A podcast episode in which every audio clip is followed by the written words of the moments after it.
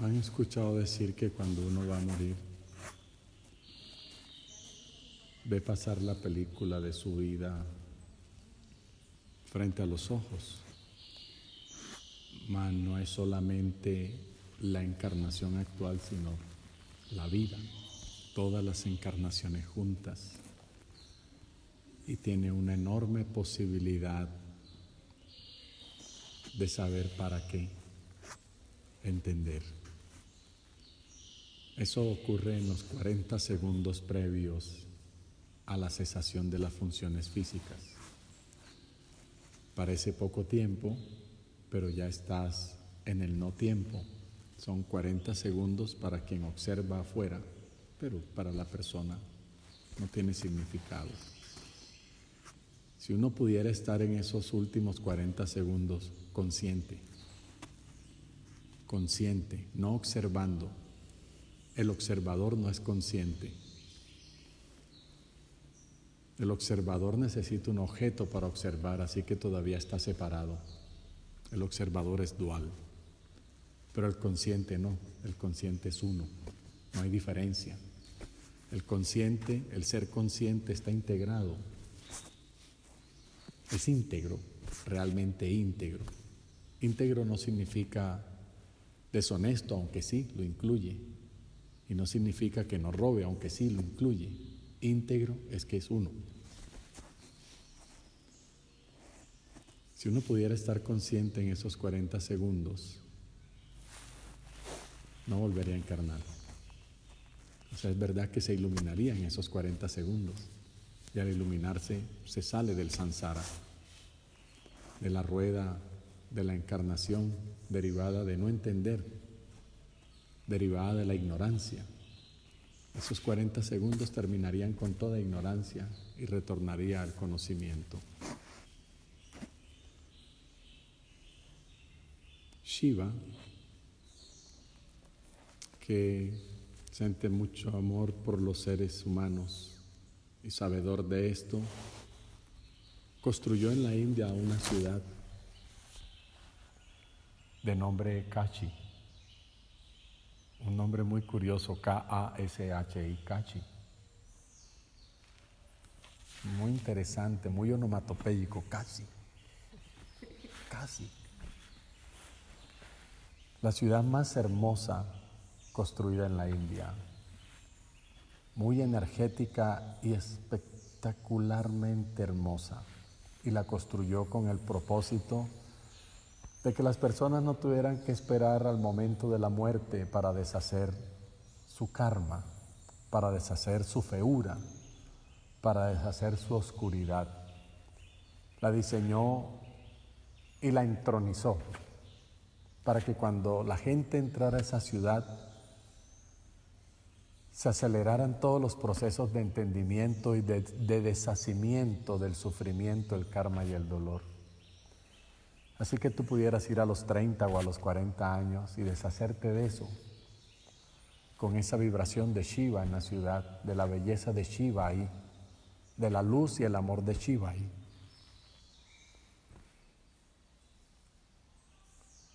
Y la gente empezó a ir.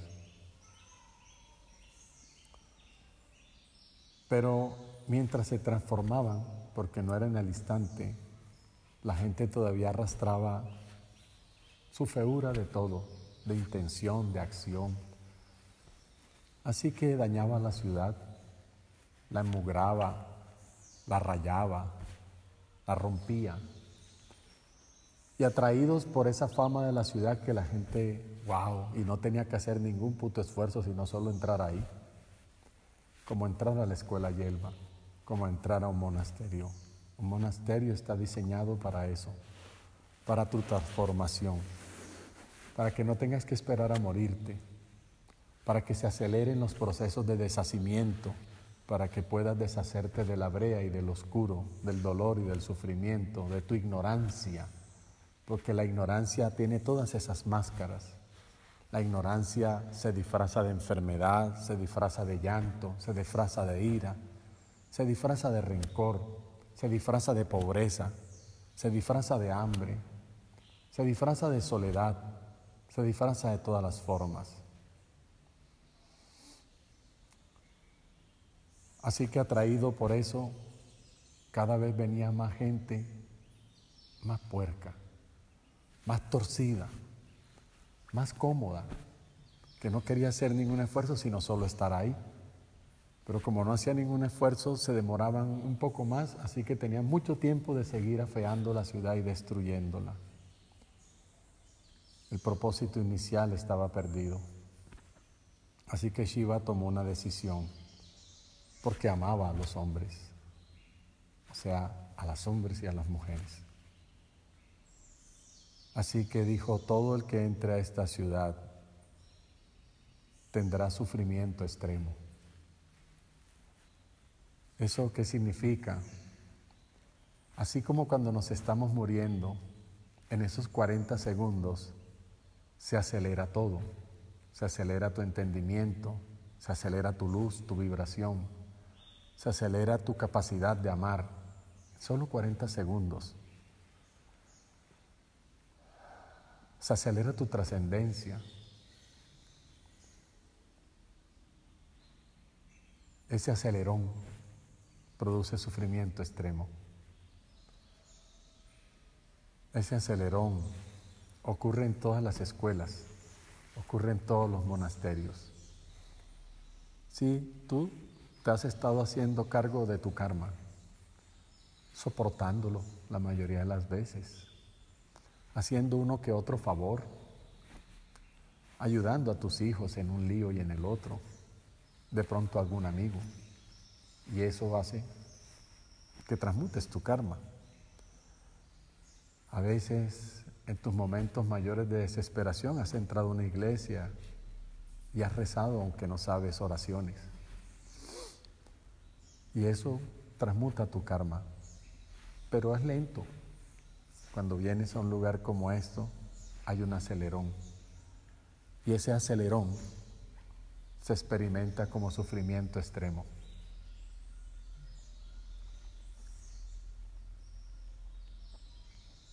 Ahorita Shiva y todos los que se parecen a él han cogido nuestras ciudades y nuestros planetas y han puesto un acelerón. Hay sufrimiento extremo. Ahora el sufrimiento es algo que tú decides. Simplemente hay un acelerón. Estás transmutando y deshaciendo el lastre, lo que te impide ascender, lo que te impide ser feliz, lo que te impide la paz, lo que te impide ser libre, lo que te impide experimentar tu salud y el amor. Y hay un acelerón.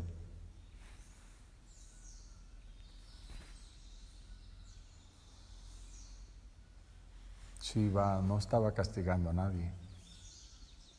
Y no estaba siendo cruel, estaba amando en extremo.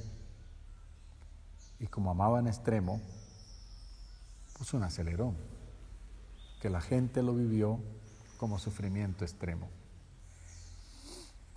Así que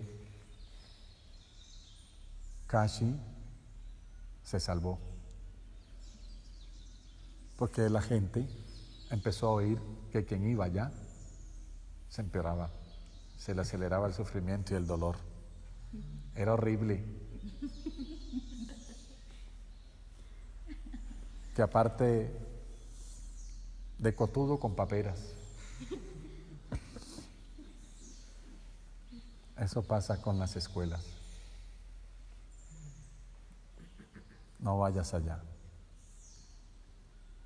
Yo estaba tranquilo en mi casa.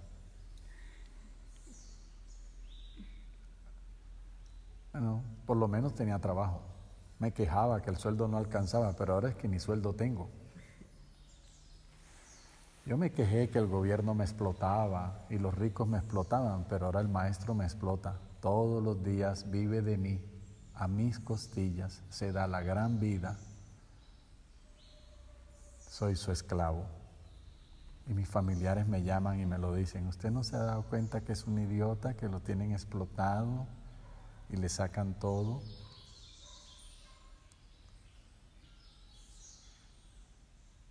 Hay sufrimiento extremo. Tenías amigos, te llamaban todos los días, te tomabas par de cervezas, jugabas bolo. Ahora lavas tu ropa, cargas costales de arena, hueles a ajo y cebolla en la cocina, lees libros que no entiendes, haces prácticas que no te gustan. Hay sufrimiento extremo.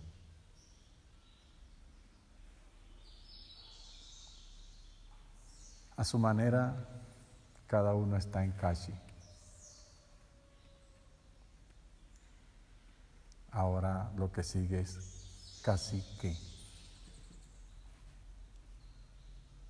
¿Con qué van a completar ese casi?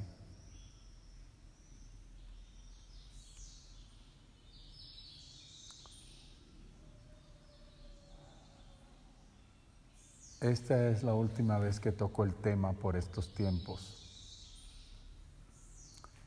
Les he dicho que este par de meses y especialmente hasta el 15 de septiembre, pero hablemos de todo septiembre, será caótico y no solo afuera. Dentro de ustedes será más caótico que afuera. O también dentro de ustedes puede ser el único lugar de paz cuando todo esté caótico afuera depende de ustedes. No están tomando muy en serio mis recomendaciones. De verdad que no. No lo están tomando muy en serio. Quisiéramos enseñarle a todos afuera a gritos lo que hay que hacer. Quisiéramos decirle no se pongan las máscaras, dejen el miedo, abrácense, salúdense y sonríanse. La sonrisa los inmuniza pero nos pondremos en riesgo si lo hacemos. ¿Cómo han solucionado los maestros eso? Porque todo maestro ha querido gritarle a los demás. Todo maestro ha querido tener un parlante en cada casa para que lo escuchen.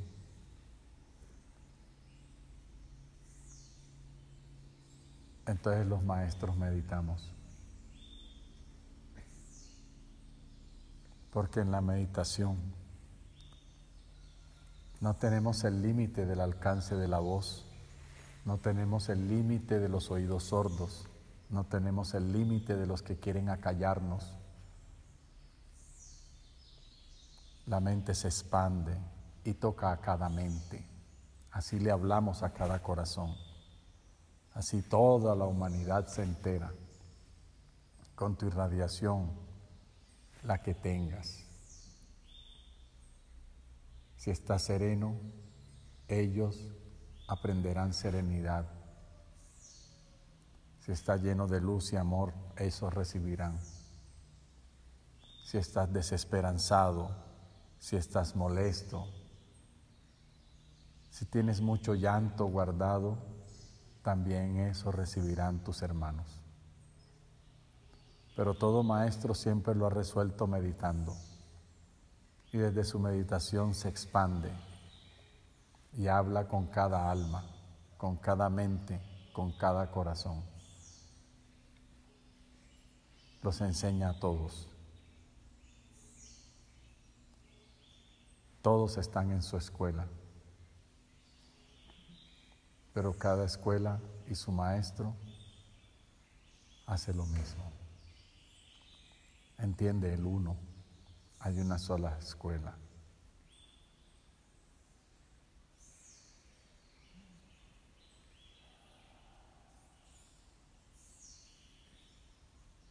Están en calle, de veras, están en un acelerón.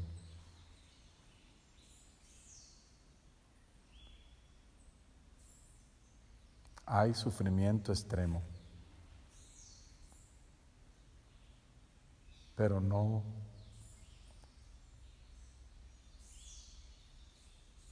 no para un verdadero chela, no para un discípulo, no para un maestro. Mas sin embargo, si como chelas, discípulos o maestros eligen el sufrimiento, lo sentirán mil veces más extremo, porque tienen el poder para eso para aniquilarse, para autodestruirse. Pueden abandonar el mundo en cualquier momento y abandonarlo todo con chasquear sus dedos. Pero tienen que elegir cómo quieren abandonar el mundo.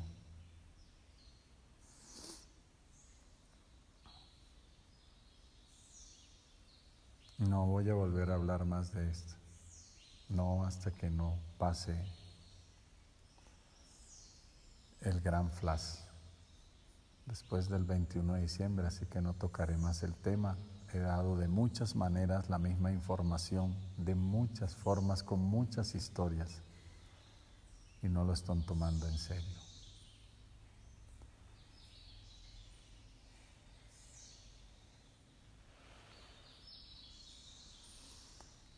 Si en algún momento me ven muy callado o distante, es porque ustedes no están en el mismo camino junto conmigo.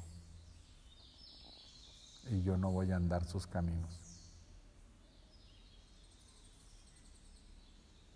Voy a permanecer en el mío.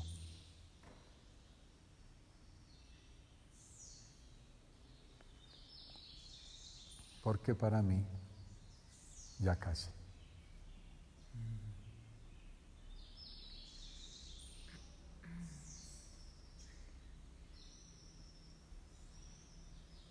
Preguntas, dudas, comentarios. A propósito, Kashi existe.